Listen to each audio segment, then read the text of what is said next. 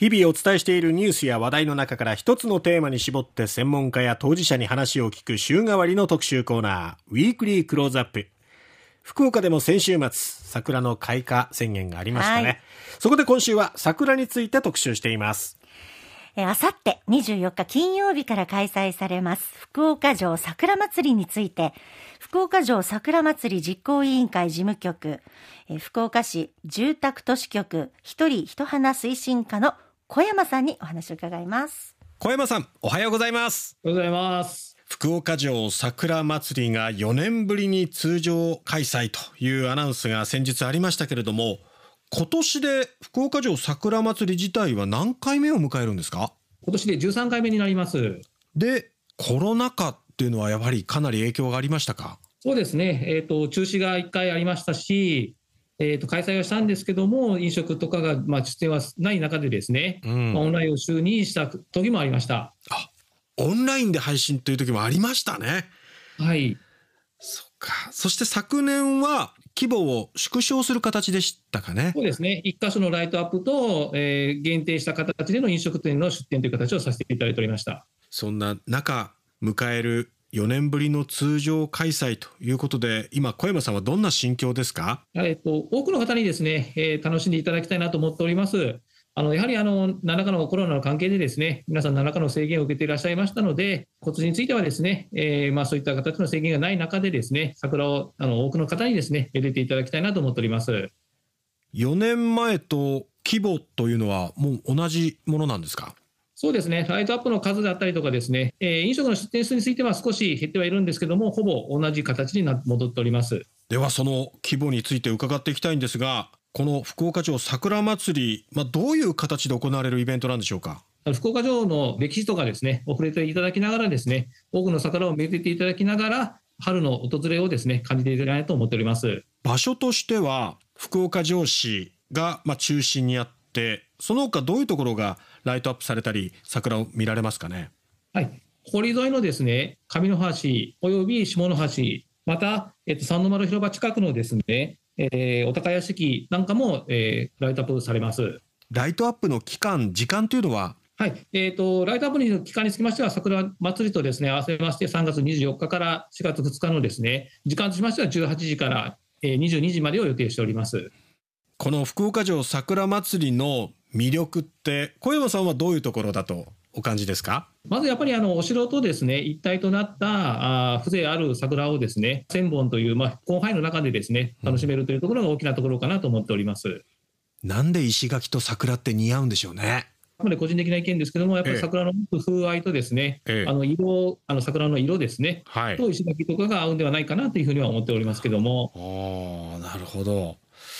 その、えー、福岡城市周辺で行われる桜祭り4年ぶりの開催通常開催ということですけど小山さんがおすすめするこの福岡城桜祭りのスポットってどういうところですか？個人的な見解にはなりますが、ええ、昨年もライトアップさせていただきましたあの上の橋付近のですね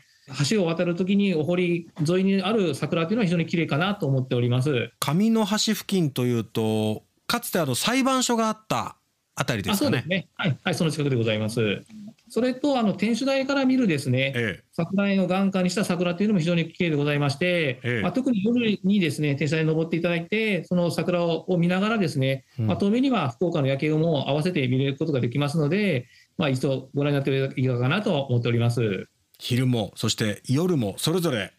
おすすめですね、ここはね。そうですね。どういうふうに楽しんでほしいかという思いを聞かせてもらえますか？桜のライトアップエリアがですね、えー、今年約4年ぶりに5か所となります。まあ、一部につきましては有料ライトアップエリアではございますが、えー、桜の持つ魅力とですね、お城の持つ魅力がですね、相まったところが楽しんでいただきたいなとは思っております。またですね、えっ、と、ホークスチケットが漏れなくプレゼントされるですね、スタンプラリーとかもございましてですね、お昼間につきましてもですね、楽しめるイベント、企画等を実施しておりますので、えー、より多くの方にですね、楽しんでいただきたいなと思っております。有料のライトアップというのは、具体的にどの場所になるんですかね？はい、えー、天守台のあるエリアとですね、天守台のエリア。多門櫓があるエリア、それとお高屋敷になります。うん。ここに関しては、有料というのは、おいくらぐらいですか？はい、えー、一つのエリアにつきましては400円になっておりまして、えー、3エリア投資券としましては1000円という形で考えております。なるほど。1箇所だけだと400円で入れますし、1000円払えばその有料スポットどのエリアも行けるとあそうですねいうことですね。はい、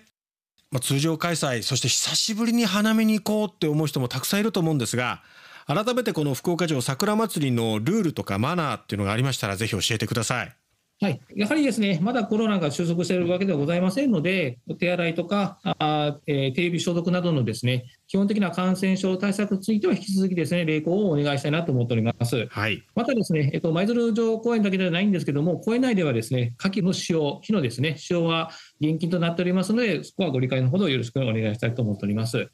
なおですね、今年につきましては、飲酒とかですね、宴会については制限はしておりませんが、ええ、まあ、他の方がですね、不快のなるようなゴミの散乱とかですね、まあ、大声での宴会等についてはですね、変えていただきながらですね、えー、節度を持ってお花見を楽しんでいただきたいと思っております。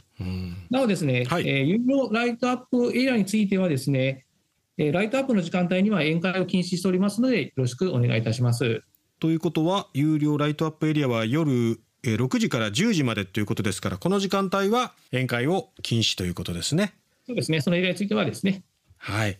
でもやっぱり改めてこの花を見るっていうこう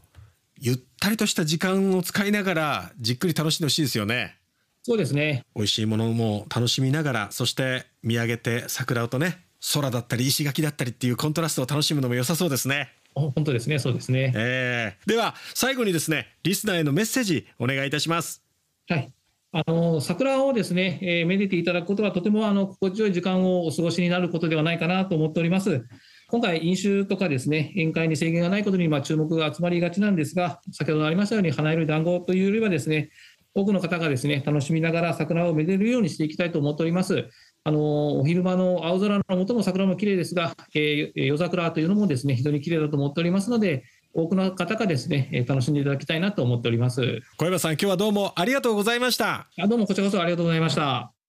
福岡城桜まつりがあさって24日金曜日からスタートするということで、まあ本当に久しぶりの通常開催でね。そうですね。いろんな賑わいも感じながら桜をめでられるっていうのは、やっぱりこの季節日本に本当に生まれてよかったなとかね ここに住んでてよかったなって思う瞬間ですよね。ですよね。夜桜のも楽しみですね。そうそう昼だけではなく夜のね桜もライトアップされるとまたその白さ際立つ、ね、そして輪郭がこうくっきり見えるっていうね浮かび上がった桜も綺麗です、はい。えー、ぜひですね今年の桜あのー、コロナ禍を乗り越えて前に進んできたっていう、なんかその万感の思いも、うんうん、なんかね、込み上げてくるものがあるかもしれません。ね、はい。えー、今年の桜ぜひ皆さんも楽しんでください。今日はですね、福岡城桜祭りについてお話を伺いました。